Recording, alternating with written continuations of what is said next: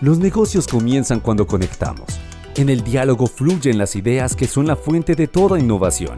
Y cuando la decisión está tomada, tu liderazgo fija una dirección para tu equipo, una visión, la experiencia y las voces que inspiran la transformación digital. Aquí comienza Sintel Business Tech, el podcast de negocios y tecnología, con las innovaciones y tendencias para los líderes empresariales de América Latina. Una presentación de Sintel, experiencia para una sociedad digital. Sintel Business Tech.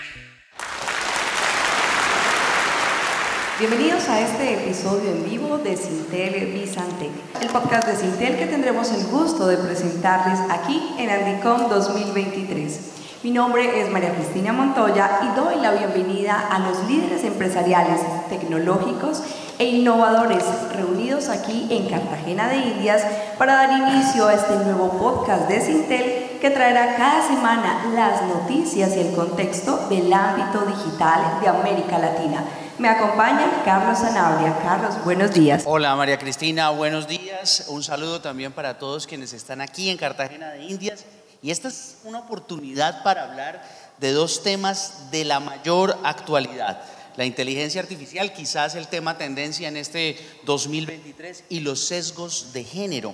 Por eso, en este panel será clave entender los desafíos que ambos aspectos están planteando al talento humano de las empresas y a los negocios en general para la moderación de este panel que podrán escuchar en todas las plataformas eh, de Sintel Bizantec. Le doy paso a Paula Guerra, presidente de la Junta Directiva de Sintel. Además, María Paula, bienvenida a Andicom 2023 al podcast Sintel Bizantec y adelante con tus invitados. Bueno, entonces comencemos con, con este panel tan maravilloso. Cuando estábamos eligiendo la temática, queríamos involucrar el tema de la equidad de género, y en este caso los sesgos, con la inteligencia artificial y revisar cuál es la relación que hay. Y comencemos por entender qué son los sesgos de género. Pues no es otra cosa que ese filtro a través del cual vemos la realidad y que además arrastra con nuestras enseñanzas y creencias de la infancia y todo lo que hemos aprendido a lo largo de nuestras vidas, porque recordemos que nosotros no vemos la realidad tal cual es, sino tal cual somos nosotros. Entonces los sesgos los trasladamos del mundo análogo al digital. Y en este caso, en la, en la inteligencia artificial, recordemos que en el mundo el talento que trabaja en inteligencia artificial, solamente un 22% son mujeres. Con lo cual, la gran mayoría, casi el 80%, son hombres que son quienes incluyen los datos y quienes alimentan la inteligencia artificial y acá vamos a encontrar los enormes desafíos que nos encontramos cuando abordamos el tema de equidad de género. Y tenemos preguntas, por ejemplo, como ¿Qué pasa y por qué los chatbots tienen nombre de mujer? ¿Por qué se llaman Siri, Alexa y Cortana y no José, Luis o Pedro? Eh, también vemos que eh, todavía nos falta y tenemos que cerrar esa brecha del talento STEM en las mujeres, que sigamos explorando el mundo de la academia en las carreras relacionadas con matemáticas, ciencias, ciencias exactas e ingeniería. Y bueno, básicamente acá vamos a explorar un montón de cosas, pero además ya también hay respuestas y también hay eh, unas soluciones a las problemáticas, como unos filtros éticos que van a revisar este algoritmo, donde la información que se incluye no solamente va a estar con sesgos de género, sino que vamos a tener la posibilidad de revisar eh, antes de ingresar esa información. Entonces, demos inicio. Yo quisiera comenzar con eh, una pregunta general para todos nuestros panelistas y es, eh, hemos venido desde hace mucho tiempo incluyendo a la mujer en el rol eh, de la mujer trabajadora, eh, incluyéndola en todos los, en todos los ámbitos de, de, las labores, pero nos hemos encontrado ahora con que la inteligencia artificial presenta una automatización del empleo. ¿Qué pasa? Y quisiera comenzar con nuestra vice. ¿Qué pasa ahora cuando la automatización del empleo aparentemente le va a quitar a la mujer esa posibilidad de tener independencia económica o los roles, además eh, de, la, de, la, em, de, la, automatización, van a, van a quitarle el empleo a las mujeres o no. Y si es así, ¿cómo vamos a enfrentarlo y qué herramientas tenemos para enfrentarlo? Muchísimas gracias. Eh, efectivamente, pues para nadie es un secreto que los cargos operativos, administrativos, asistenciales y también de servicio de cuidado, pues los desarrollamos más que todo mujeres y esos son los más fáciles de automatizar a través de la inteligencia artificial. En ese sentido, los cargos como los call centers, eh, los servicios de cuidado, la atención al cliente, pues próximamente podrían ser reemplazados por una inteligencia artificial, como ya lo vemos con Siri y Alexa, que como tú bien lo dices, nos preguntamos por qué tienen nombre de mujer. Incluso se ha eh, estudiado que da respuestas sumisas y serviles. Eh, en ese sentido, eh, pues desde, desde el Ministerio de Ciencia, Tecnología e Innovación creemos que la forma de responder a este desafío y no generar más brechas de género con la tecnología es establecer los estándares que permitan usar la tecnología en beneficio eh, de las mujeres, generar una formación en áreas de crecimiento, en áreas de las TICs para las mujeres, que estas mujeres que están en estos momentos en estos cargos con alto riesgo de ser automatizados continúen formándose en sus áreas de interés, continúen... Eh, desarrollando nuevas habilidades para ir creciendo laboralmente eh, y, seguir siendo independientes financieramente. Eh, creemos que es muy, muy importante empezar eh, a pensarnos en esas transiciones de estos cargos como unos comités, unas mesas técnicas eh, y los tomadores de decisiones tienen en cuenta eh, la adopción y la regulación de estas tecnologías. Esto no se trata de prohibir, evidentemente, se trata de ser conscientes de los riesgos en el momento del desarrollo de la tecnología, de la calidad de los datos que le ingresamos y de cómo esos datos, pues históricamente tenían un sesgo de género. Entonces, cómo eh, formamos incluso a los desarrolladores o a los equipos de trabajo de cada uno de estos proyectos en, formación para el derecho, derechos humanos, formación en ética, formación en integridad científica. Eh, desde el Ministerio de Ciencia, efectivamente, estamos trabajando en estos lineamientos de política, en cómo desde la investigación, desde el proyecto, desde la idea misma, los investigadores empiezan a reflexionar y a reconocer pues, los posibles eh, riesgos asociados a brechas de género y otro tipo de sesgos. Maravilloso, precisamente no vamos más allá del diagnóstico y de la prohibición y tenemos ya herramientas y estamos trabajando en eso. Maravilloso. Paola. Bueno, muy buenos días. Eh, yo creo que la clave, eh, Paula, está en la educación y lo creo que lo hablamos desde todos eh, los espacios y no solamente la educación desde pequeños, sino también educación secundaria y educación universitaria. Y es que yo le agregaría un componente de lo que antes hablábamos, siempre hemos sabido que mujeres en tecnología las necesitamos desde todo punto de vista en todos los espacios. Pero hoy le agregaría dos componentes principales y es el tema de la creatividad y el tema del liderazgo. Porque nosotros eh, siempre estamos acostumbrados a hacer caso. Usted debe hacer aquí, hacer acá, hacer acá. Y yo creo que la inteligencia artificial nos va a quitar eso, definitivamente. Eh, y, y, nos va a poner en una situación de que o vamos a ser líderes o vamos a ser eh, supervisores o vamos a ser eh, constructores, ¿sí? Entonces, aquí no solamente hay que aprender de tecnología, sino que hay que aprender cómo usar esa tecnología en favor de la construcción del cambio de vida. Y hace poco leí una encuesta donde decía que las niñas no quieren estudiar esto porque no es una carrera con propósito. Yo decía, hágame el favor. Si las mayores carreras donde uno puede construir un universo, pues es la tecnología. Lo que pasa es que yo creo que el lenguaje que estamos usando para atraer a las niñas no es el adecuado. Debemos es invitarlas a construir y a cambiar el mundo. No es cómo está construido el martillo, sino para qué sirve el martillo. Es cosas como esas. Pero adicionalmente ahí es donde tiene sentido las eh, comunidades que nosotros representamos, interconectadas, mujeres TIC, conectadas, donde ese es el trabajo que tenemos que hacer, empezar a incentivar a estas niñas para involucrarlas en este trabajo y en el liderazgo de mujeres en tecnología. Sin duda, hay que enamorar ese talento femenino y lograr atraerlo y que realmente piensen que sí tiene un propósito. Totalmente cierto. Sandrita. Pues muy buenos días, mil gracias Andicón y creo que era un espacio que donde se está hablando de tecnología es necesario generar las reflexiones sobre esta temática pues que ya entró y que no se puede desconocer. Para dar respuesta al interrogante, pues eh, hice como una pesquisa y hay un estudio muy interesante que hace el Banco, el Banco Interamericano de Desarrollo y empieza a hacer unas reflexiones sobre lo que ha pasado con eh, Amazon, lo que ha pasado específicamente con Facebook, con Meta y pues obviamente todos los criterios que hacen para la selección, selección de su personal. Y llegan a la identificación de que hay cómo darle a la, una lectura diferente a, a la inteligencia artificial. Entonces, ¿cómo se puede mejorar? Entonces ya terminan dos grandes criterios. Uno, analizando, identificando que cómo se alimenta la inteligencia artificial. Son, recopilaron 10 años de, de, de, datos asociados con eh, hojas de vida asociadas específicamente con hombres, donde no se, se suministra la información asociada con mujeres. Entonces eso va generando las restricciones en cuanto a la información y al proceso de selección. Y el segundo criterio es el criterio de cómo se construye y cómo se da el lenguaje frente a las ofertas laborales, que por lo tanto va generando las restricciones.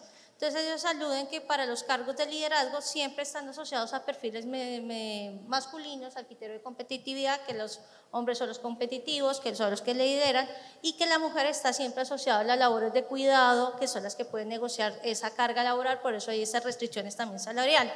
Entonces, las dos recomendaciones que uno hace desde el punto de vista no solamente que eh, representantes de, pues, colectivos de mujeres, sino también como representantes de la academia, es la generación de cómo yo alimento efectivamente el algoritmo para que eh, siempre tenemos la concepción de que el algoritmo se formule y nunca se puede volver a reeducar. Y la reeducación se puede dar también como hacemos con los, los niños en el proceso, cuando lo han hecho nosotros en ese proceso de adaptación. Y el segundo es, es la, la generación de un lenguaje más asertivo frente a lo que queremos eh, transmitir en virtud del sesgo.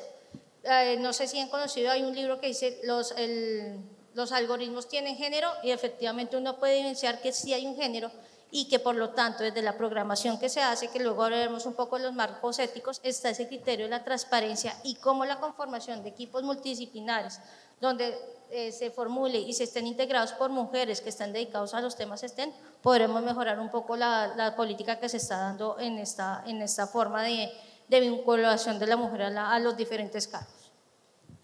Súper, súper interesante. Qué, poderoso es el lenguaje, ¿no? Y que los sesgos los trasladamos a cualquier temática y, mira que esto, el tema del perfil, que uno puede pensar que es algo no trascendental, es absolutamente poderoso cómo, cómo nos centramos y cómo vamos a traer ese talento de esa manera. Muchas gracias. Adriana, nuestra líder de, Conectadas de México. Muchas gracias y antes que nada agradecer en nombre de Conectadas, nuestra asociación se llama Mujeres por más Mujeres, bajo la marca Conectadas, por esta amable invitación de, de Sintel.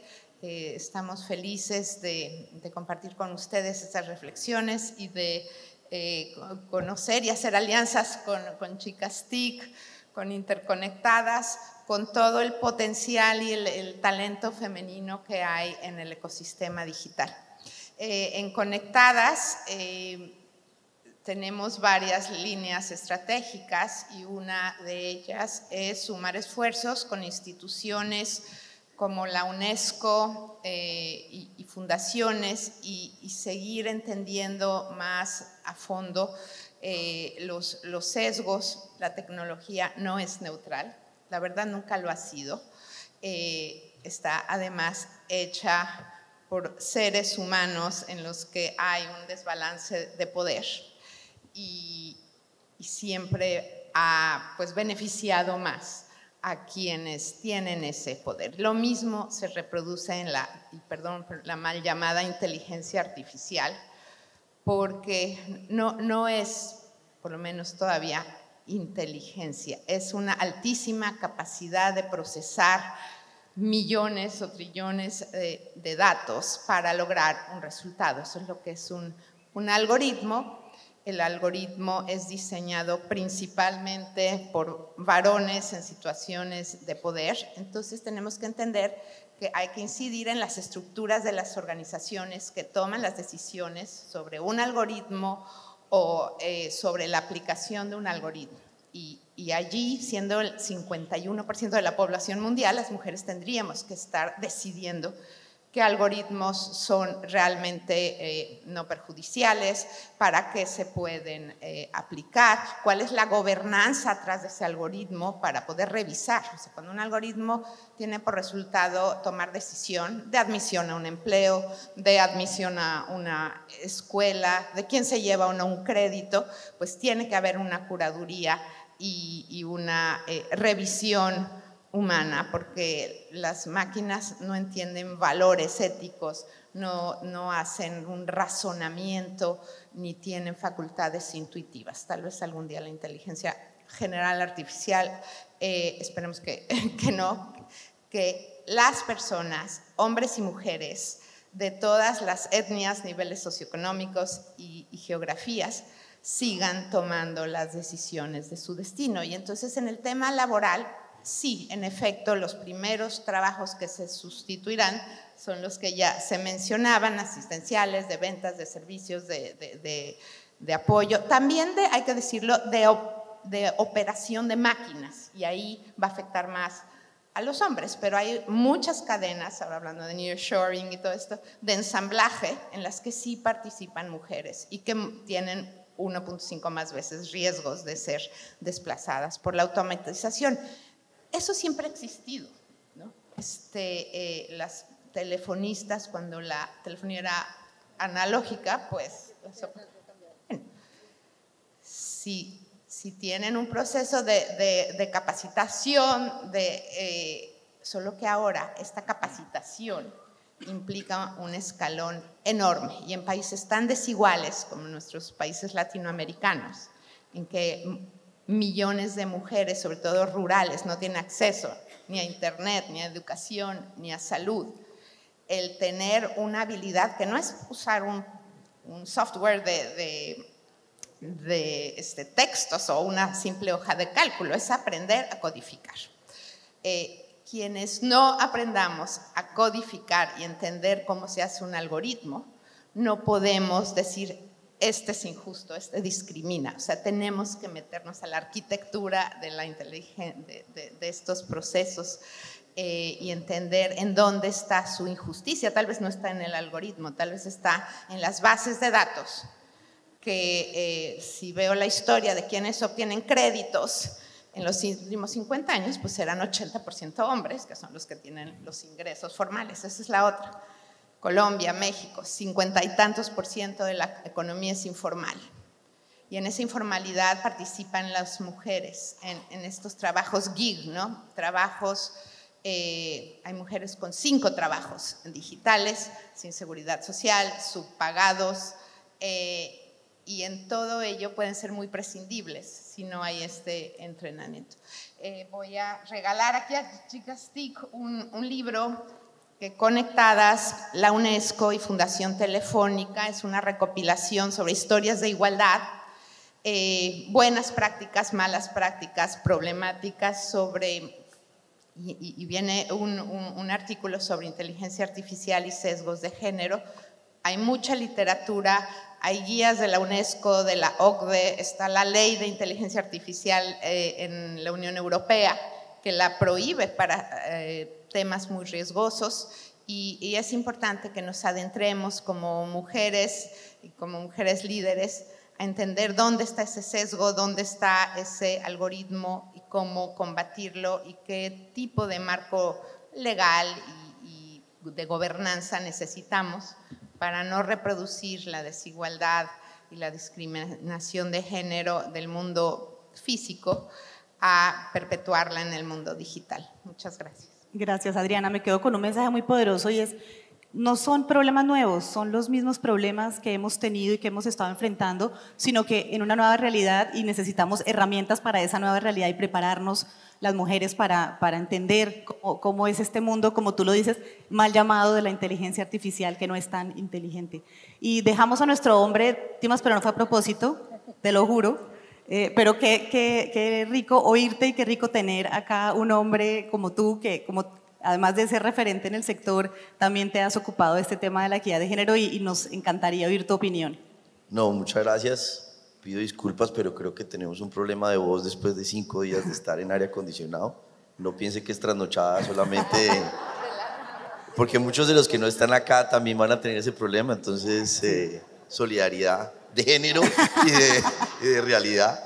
Eh, no, yo creo que muy difícil complementar, porque claramente el primer mensaje que yo diría acá es, eh, uno no referente, sino más bien un aprendiz de este tema digital y ver este panel cuando lo invitaron a uno, pues es una maravillosa realidad en términos de cómo, eh, pues sí están cambiando las cosas. Uno ve a Ana Karina, ve a Julia, ve a Mónica aquí y hay muchos otros que están acompañados, Paola, eh, que llevamos bastantes años trabajando en este tema eh, de la economía digital, de la transformación digital. Eh, y creo que ahorita ya estamos en otro momento distinto a lo que era hace 14 años. Yo dirijo la Cámara de Industria Digital y Servicios de la ANDI hace 14 años. Tengo una hija de 14 años y uno está conectando este tema con la conversación de, de referentes. a Mónica, por ejemplo, felicitarla porque fue reconocida ayer con un tema de eh, impacto social de transformación digital y Serviinformación, por ejemplo, en el tema de inteligencia artificial, sí que es referente.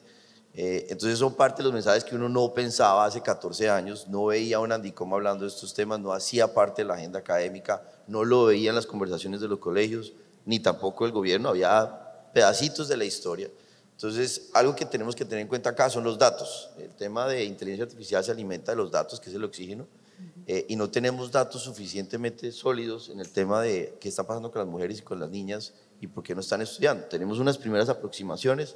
Nosotros desde la ANDI hacemos una encuesta de, de ese alcance, eh, pues obviamente eh, no solo en el alcance de inteligencia artificial, sino lo que está pasando en juntas directivas, qué temas de liderazgo se están encontrando, qué tanto eso está cambiando. Nosotros hace cuatro años, si no estoy mal, fue antes de la pandemia, eh, cambiamos también la composición de la Junta de Dirección General, eh, porque empezaron a hablar de los temas de liderazgo, como estaba diciendo Paola, o está hablando uno de dónde está esa capacidad de conexión con la academia. Entonces, la ahora tiene una cámara de universidades. Entonces, ese tipo de elementos no los pensábamos, no los teníamos y eso ayuda mucho.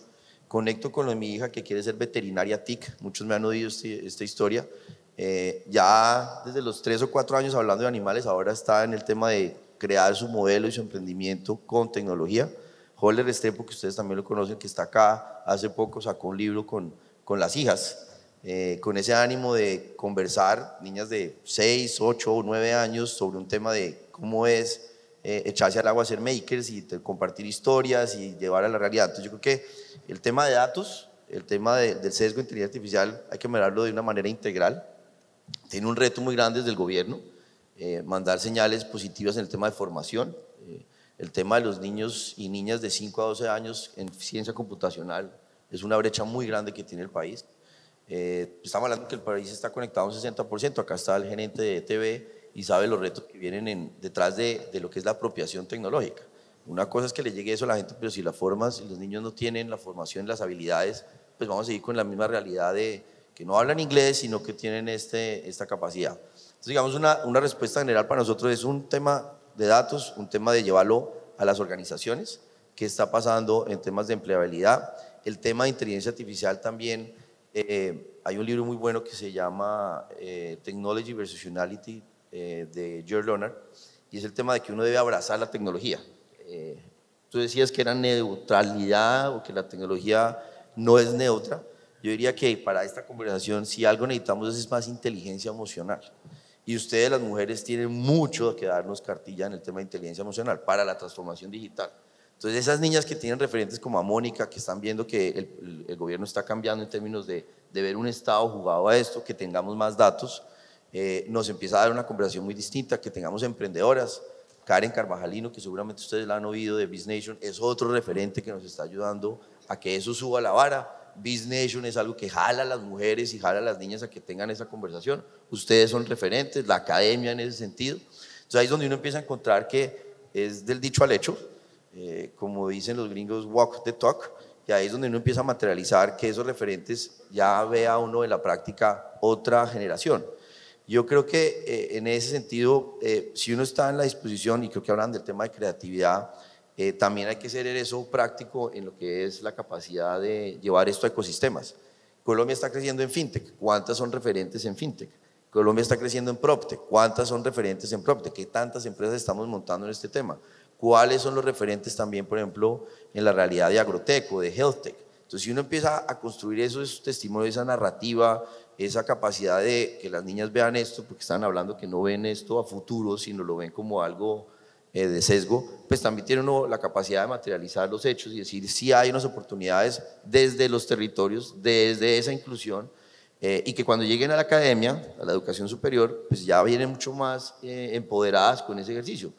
Cierro con lo de mi hija. Mi hija le fascina el karate, pero también quiere combinar esa realidad de, de llevar a la práctica el seguimiento, el servicio a los animales con TIC. Eso era impensable hace unos 15 años. De, ¿Por qué? Pues porque no teníamos internet. Entonces las niñas no estaban diciendo, se me ocurre algo que sea interesante como modelo de negocio y que me impacte en el tema de, de lo que es la realidad de oportunidades, bien sea de colaboradora o de, de emprendimiento.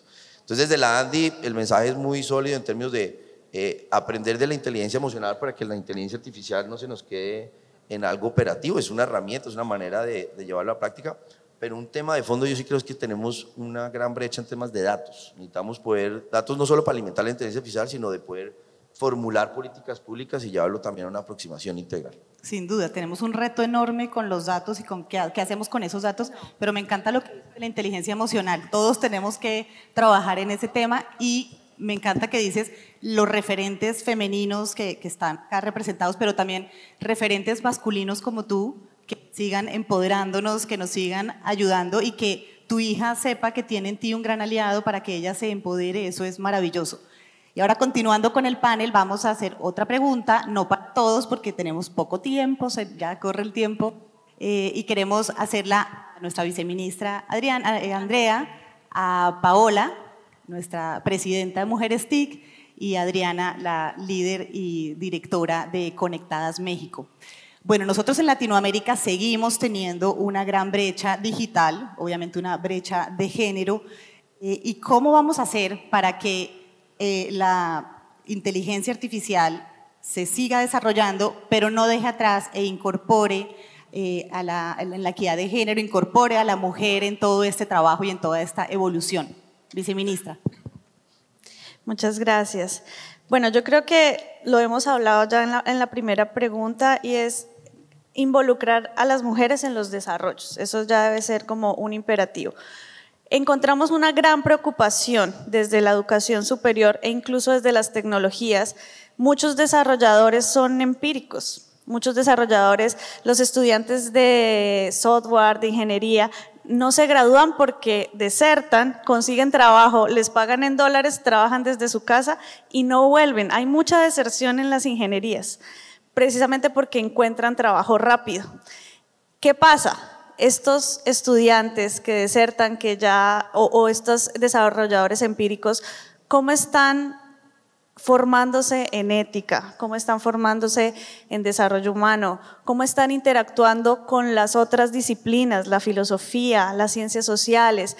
Entonces, ahí hay un vacío también que eh, discutir en las empresas que están desarrollando esto para que garanticen que esos equipos sean interdisciplinarios, que esos desarrolladores tengan la formación en ética, tengan la, la conciencia de que la calidad de los datos puede generar estas brechas de género y estos sesgos. ¿Cómo eh, podemos dar... Eh, lo que decía Paola, ya no, ya no vamos a hacer estos eh, operativos que hacemos caso, sino empezar a generar las habilidades de supervisión. La supervisión de los desarrollos de software es también un, va, a ser una nueva área, va a ser un nuevo eh, cargo. Sé que ya están creando los programas de ingeniería de prompt, como cómo le enseñas las preguntas a la inteligencia artificial. Entonces, va a tener una gran relevancia las áreas de las ciencias sociales, las áreas de la filosofía, de la ética y empezar a generar esos equipos de trabajo interdisciplinarios. Creo que otro, otro contexto que tenemos que empezar a ver es lo que uno no ve o lo que las niñas no ven, pues no las va a inspirar. Si no visibilizamos el trabajo de las mujeres líderes en TICS, el trabajo de las mujeres que ya están haciendo cosas increíbles con inteligencia artificial para cerrar las brechas en trata de mujeres, para cerrar eh, los riesgos en otras áreas eh, a través de las tecnologías y empezar a dar esos ejemplos que inspiren a nuestras niñas, que sea más visible. Eh, yo soy una promotora de que estos paneles siempre sean equitativos, que siempre hayan mujeres en los espacios de diálogo, en los espacios de toma de decisiones eh, y en los espacios donde discutimos eh, pues los temas de política pública. Eh, finalmente, yo creo que es muy importante poder implementar esos sistemas de inteligencia artificial eh, a través de esas capas eh, de reconocimiento que la misma retroalimentación del ciudadano que usa pueda dar eh, las posibles riesgos y consecuencias negativas. Y eso también con lo que han dicho las compañeras, eso es de formación al ciudadano independientemente si somos hombres o mujeres, formarnos para saber, hey, este me está dando una respuesta con sesgo, voy a reportarlo Así como lo hacemos cuando reportamos en otro tipo de red social algún riesgo, poder ser conscientes como ciudadanos, como usuarios de la tecnología, eh, los riesgos y, saber que hay unos canales para reportar y construir colectivamente pues una tecnología eh, eh, un poco más equitativa. Los comités de ética se van a volver sin duda un, un gran equipo de trabajo dentro de las empresas desarrolladoras, dentro de las universidades, dentro de los centros de investigación y desarrollo tecnológico. Em, y finalmente, pues, em, continuar, digamos que desde el Ministerio de Ciencia, Tecnología e Innovación, nosotros tenemos muy claro las necesidades de cierre de brechas de género, pero también cierre de brechas étnicas, cierre de brechas eh, territoriales. Nuestras capacidades de ciencia, tecnología e innovación están en las cinco principales ciudades de este país. ¿Qué está pasando con el resto de las personas? Efectivamente, tenemos un 26% de mujeres con doctorado en las áreas STEM. ¿Cómo empezamos a cerrar? Entonces ya nuestras convocatorias tienen eh, ese enfoque diferencial, favorecen a esta población que eh, históricamente ha sido desfavorecida y permiten, por primera vez este año abrimos una convocatoria exclusiva para mujeres con doctorado y jóvenes investigadoras para hacer proyectos de ciencia, tecnología e innovación orientados también a la construcción de paz. Entonces, estamos trabajando también desde el Ministerio de Ciencia, Tecnología e Innovación para cerrar esas brechas y para hacer más fuertes eh, la gobernanza de los comités de ética, la gobernanza de ese marco regulatorio para que no solo la inteligencia artificial, sino todas las tecnologías no generen más brechas en nuestro país. Totalmente relevante. La educación acá es el instrumento más poderoso y también el trabajo multidisciplinario, porque además eso lo que nos permite es precisamente identificar esos sesgos y poder cerrar esas brechas. Paula.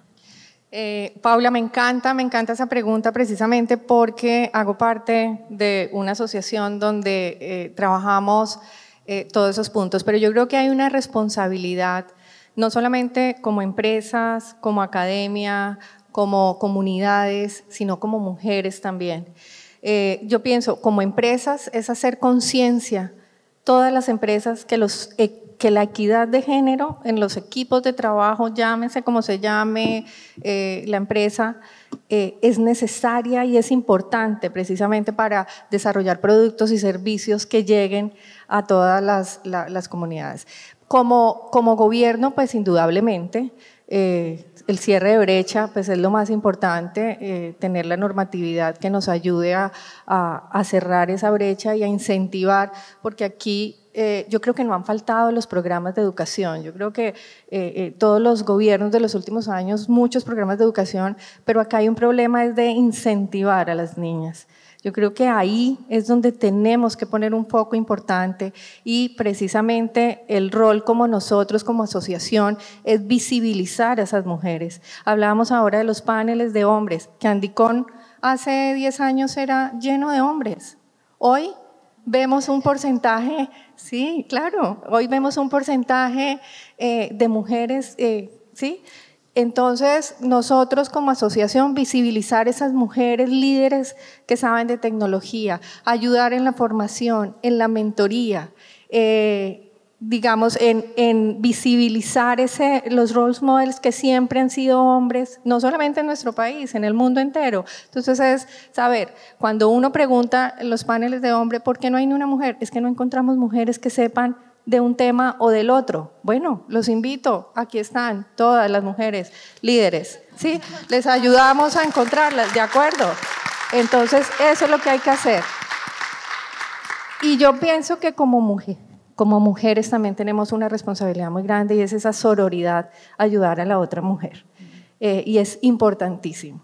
Yo, eh, y, por eso me gusta estar en estas comunidades precisamente porque eso es lo que se da y hace falta muchísimo. Eh, pero además invitar también a los hombres. Alguien hablaba de, y Santiago, gracias, de ayudar, que los hombres ayuden en ese propósito, porque esto es una tarea de todos, no solamente de las mujeres, es una tarea de todos. Me fascina lo que dices y mujeres TIC se han hecho eh, de verdad abanderadas de este compromiso de visibilizar el rol de la mujer y del acompañamiento que necesitamos de todos los hombres, porque esto solas no lo vamos a poder hacer y es un trabajo en equipo. Adriana. Gracias, Pa.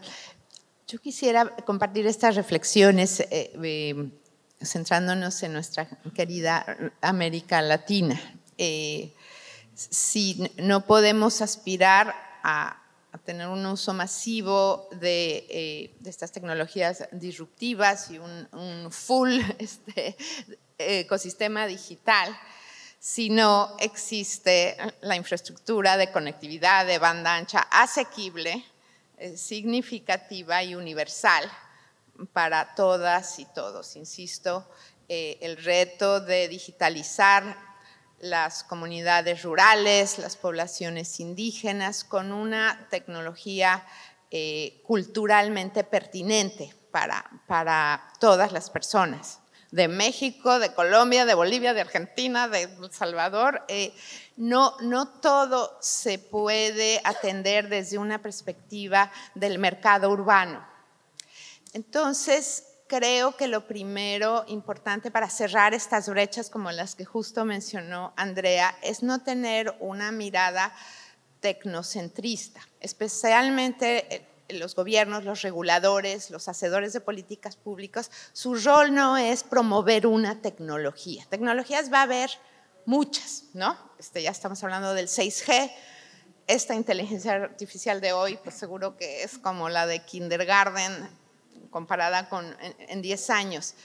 El rol de las instituciones públicas es alinear intereses privados al interés público. Como exreguladora, del, en, excomisionada en el IFT, vemos que el rol público es el de dar opciones al usuario y que haya ganancias para todos, para mercados, para, usuarios, eh, para eh, que haya una, como lo dice la legislación colombiana, una maximización del bienestar social. Y para eso tenemos que entender que hay modelos también no comerciales de promover esta conectividad en las áreas rurales, como estas nuevas comunidades de conectividad.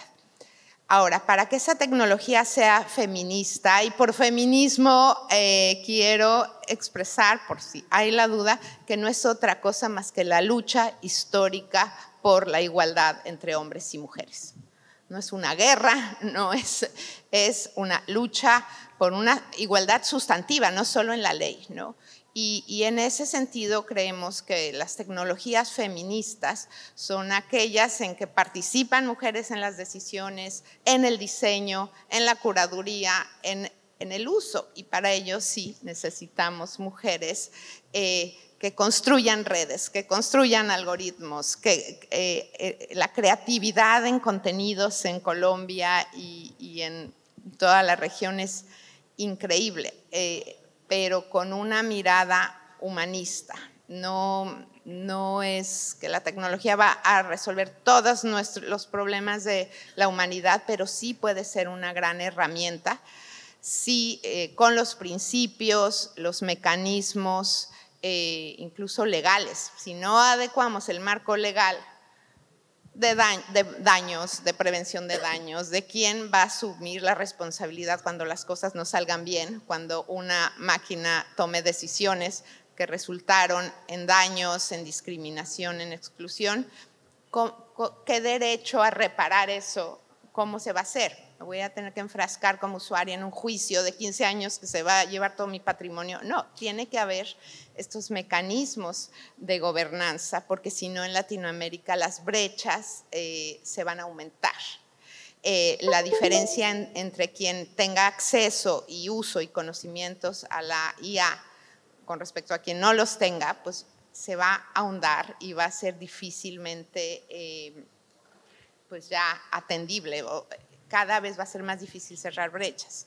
Así que creo que debemos de, tener políticas, principios, pero mecanismos eficientes de corregir muy rápido eh, estos errores o estas exclusiones, y eso requiere un marco de, gobernanza y de clasificación de, tecnología según su riesgo de causar daño. ¿no?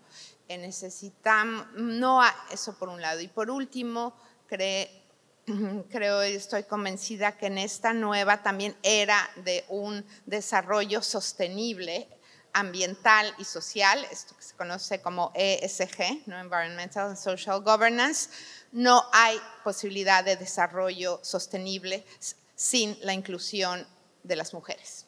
No hay, no hay un modelo, ni en lo político, ni en lo económico, ni en lo cultural. Eh, no, no veo una América Latina con, con buena eficacia en su desarrollo sostenible si no incluye a las mujeres en todas las áreas. Incentivos para que las chicas estudien carreras científicas técnicas, que vean que sí pueden llegar a la cima. ¿Para qué me voy a quemar las pestañas 15 años si luego me voy a quedar en una institución en cargo medio y ya me rebasaron todos mis compañeros hombres teniendo las mismas habilidades? O si continuamos con la desigualdad salarial, que en la América Latina es más del 30%, o sea, mismas competencias, mismo nivel eh, laboral, las mujeres ganan entre 24 y 39% menos que los hombres. Eso no puede ser. Y aquí en este libro, que pueden, por cierto, descargar gratuitamente en conectadas.org, hay también buenos eh, artículos sobre buenas prácticas de igualdad salarial, de inclusión. O sea, las empresas se tienen que fijar metas de cómo van a cerrar esa brecha. Eh, hombre-mujer en eh, sus puestos directivos, en sus puestos medios, en todas en toda las áreas de, la empresa para llegar a una igualdad salarial y en los consejos y dar voz a las mujeres. Es muy, muy importante. Ok, que no, no pero es una, un panel de CEOs eh, y pues como solo el 5% son CEOs mujeres, pues entonces invitamos puros hombres. Bueno, pues ¿qué tal? Si al organizar un evento te bajas un poquito en la jerarquía, pero invitas a la más experta en un tema, que igual sabe más que el CEO, eh, y empiezas a visibilizar y a dar voz a quienes están construyendo no solo un mundo mejor para las mujeres, un mundo mejor para toda la sociedad. Me encanta lo que dices y me gusta mucho el mensaje de dejar de ver este tema como tecnocentrista y más bien antropocéntrico y mirar el tema como desde la sociedad y desde la preocupación de la mujer para poder visibilizar, llegar allá. tenemos un reto enorme, un desafío de visibilizar, de capacitarnos, de empoderarnos y eso es de hombres y mujeres. Claro. Para conservar la libertad tenemos que conservar el libre albedrío y la, facultad de decidir como seres humanos. Ninguna máquina debe decidir nuestro destino. Sin duda, Adriana. Y para terminar, una pregunta que le quiero hacer a Santiago y a Sandrita. Eh, lo hemos hablado acá, eh, el dilema ético en la inteligencia artificial y los sesgos de género y qué pasa con la ética, qué pasa con quienes incluyen la data en la inteligencia artificial y cómo lo podemos enfrentar. Bueno, entonces eh, antes de ir, finalizaríamos con Santiago. Pues los marcos éticos siempre tienen como una serie de principios, entre ellos está siempre asociado a la, transferencia, la transparencia y evitar los sesgos de género. Pero uno tiene que analizar en este tipo de situaciones cuáles son los efectos que generan en el mercado los marcos éticos, cómo yo los incorporo y qué recomendaciones puedo dar. Y la primera reflexión a la que uno tiene que llegar es que siempre los marcos éticos y toda la inteligencia artificial sigue siendo diseñado por hombres. Entonces la responsabilidad nunca se puede eh, desconocer y por lo tanto a alguien que se le puede imputar el mal diseño del algoritmo y pues toda la información que se le suministra. Y hay dos criterios que uno tiene que analizar, es que la inteligencia tiene eh, o tiende a estandarizar a las personas, darnos los mismos rasgos y por lo tanto dar un criterio de homogeneización que pues obviamente en el mundo real eh, uno trata de tener una diversidad que no podemos desconocer en el mundo digital. Entonces, bajo ese tipo de criterios, pues hay como seis recomendaciones o siete, donde también el contexto de la investigación y los impactos, acá lo importante es determinar qué impacto tienen ese, ese diseño de marcos, de marcos éticos y por lo tanto el, el primer aspecto a que, que se tiene que tener en cuanto a los diseños de ética es que pues estamos diseñados por parte de humanos y que se tiene que verificar la composición multi eh, o diversa que se puedan dar en, y obviamente el papel preponderante que tiene la mujer en los diseños de la, de la, de, lo, de la inteligencia artificial la, el diseño, la opción de mecanismos que detoten la discriminación, porque em, en un ejercicio académico evidenciamos que siempre el dato tiende al sesgo. Entonces, por lo tanto, ¿cómo yo voy eliminando o restringiendo ese tipo de información? La calidad de los datos que es vital, que por lo tanto en el mundo uno uh, coge diferentes tipos de datos, pero no analiza la calidad de los datos y un sistema adecuado de clasificación de los mismos, la transparencia que es un factor determinante y la política que hay en manejo de privacidad y cómo eh, voy a darle una utilización de esos datos para que no se den los sesos, los testeos que se hagan permanentes a los datos que se dan, a los algoritmos que se diseñan y por lo tanto pues debamos eh, depurando que la información que yo he adquirido restringiendo los datos, no es decir, es que en cualquier momento voy a tener un rasgo, un sesgo, sino obviamente cómo yo mitigo la información. Y finalmente los algoritmos siempre tienen como una información oculta, entonces los criterios de, detección y por lo tanto de, llegar a determinar eh, efectivamente esos impactos sociales, los eh, criterios políticos para la toma de decisiones por parte de la Administración del Estado, por el sector privado y por parte de la academia que va a conducir también a desarrollar investigaciones. Por eso creo que el ejercicio de hecho conectadas de identificar pues obviamente qué es lo que está pasando es bastante relevante, que a nosotros en el contexto creo que colombiano nos falta más información y más apropiación de lo que está pasando. Tenemos un marco ético que sale en producto, de, producto del COMPES 3975 eh, de inteligencia artificial, pero creo que requiere más operatividad y obviamente determinar qué es lo que está pasando en el contexto de las mujeres, porque sí tenemos la, la discriminación de mujeres en el mundo anólogo, pero qué está pasando en el mundo digital. De acuerdo, Sandrita, tenemos ahí un reto enorme y un trabajo de largo aliento para verificar esa data y, y, que realmente esa información que está llegando a la inteligencia artificial, pues quién viene, quién la pone, con qué propósito y pues que es por seres humanos, ¿no? Que es lo más importante. Santiago, para terminar. Tres, siempre los últimos minutos y 30 para lograr contestar. No, estaba, me pusieron a pensar en unas cifras que me parecía valioso en el tema de, de inteligencia artificial aplicada. En el caso de Colombia, nosotros tenemos una encuesta de transformación digital, el 63% conoce, más o menos el 63-65% conoce la inteligencia artificial, pero el 28%, esto es respuesta a los empresarios, la conoce y la aplica. Es otra cosa que empezamos a preguntar, y nosotros estamos haciendo trabajo de campo política, y es una pregunta que hicimos en, equipo con el BID y con otras organizaciones y es, ¿notifica a sus usuarios consumidores que está interactuando con un sistema de inteligencia artificial? Que es el primer disclaimer para que todos los que estamos acá, no importa hombre o mujer, que está desarrollando esa conversación. Y nos dice que el 62% sí lo hace, pero es grande encontrar un 38% que nos dice de frente, usted está interactuando con la inteligencia artificial. Y ahí viene el tema de qué información, qué tipo de relación, qué tipo de, capacidad, qué tipo de, realidad se está desarrollando.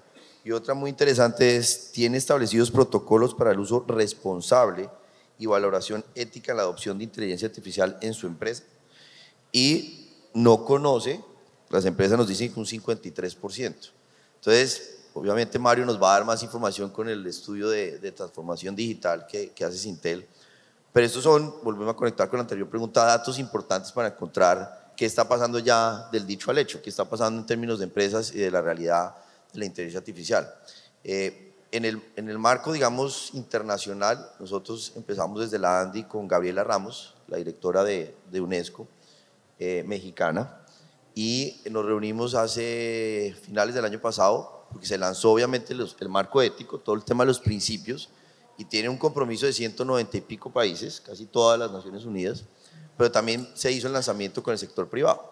porque empezamos a materializar esto en productos y servicios, en la realidad de las organizaciones y en esa capacidad de ser eh, transparentes en el manejo de inteligencia artificial.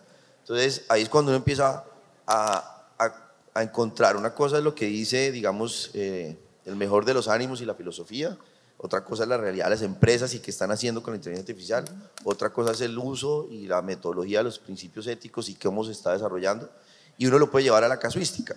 Por ejemplo, en Bogotá está Ágata, la agencia analítica, aquí está Alejandro Delgado y otras personas.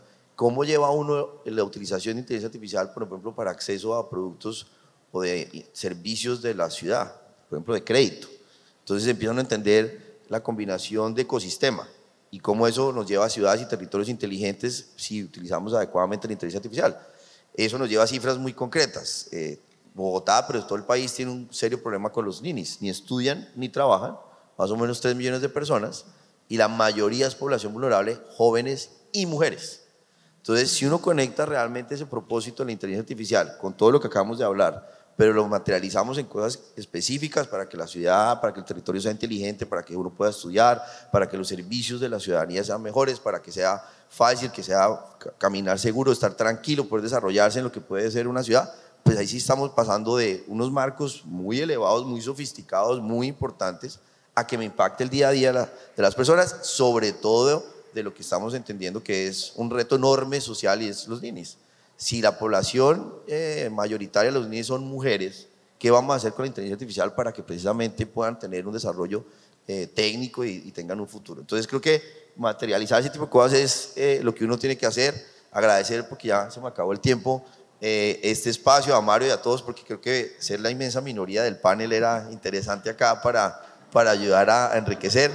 Cuenten eh, que, que, con nosotros desde la Andy, eh, se me olvidó mencionar dos personas interesantes que la conocen mucho acá, Emilia Restrepo, eh, la rectora del CESA, el ejercicio que nosotros empezamos a desarrollar de la Andy, en, y aquí hay muchas que ya han pasado por ese corte, mi señora está en ese ejercicio de liderazgo, Laura Velázquez, por ejemplo, inteligencia artificial en Arcángel, si alguien es campeona en el uso de inteligencia artificial en soluciones ya de nueva generación, es Laura. Entonces hay mucho en el vaso medio lleno que ojalá este, este, este podcast que además se va a compartir sea un buen detonante para ayudar más. Entonces Pablo, muchas gracias por la invitación. No, a usted, muy agradecida de tener estos tremendos panelistas y todo lo que aprendimos hoy. Bueno, nos queda un enorme reto, trabajar en equipo, capacitarnos, visibilizar el rol de la mujer y enfrentar estos desafíos éticos que nos presenta la inteligencia artificial para los sesgos de género. Muchas gracias al público por acompañarnos tan temprano. Foto, foto.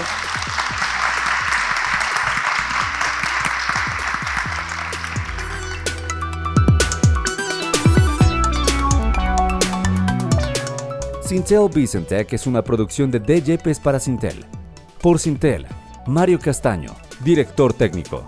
María Cristina Montoya, host principal. Carlos Sanabria, director de contenidos y creatividad. David Yepes, CEO y productor ejecutivo. Andrés Macías, voiceover. Gracias por escuchar. Hasta la próxima.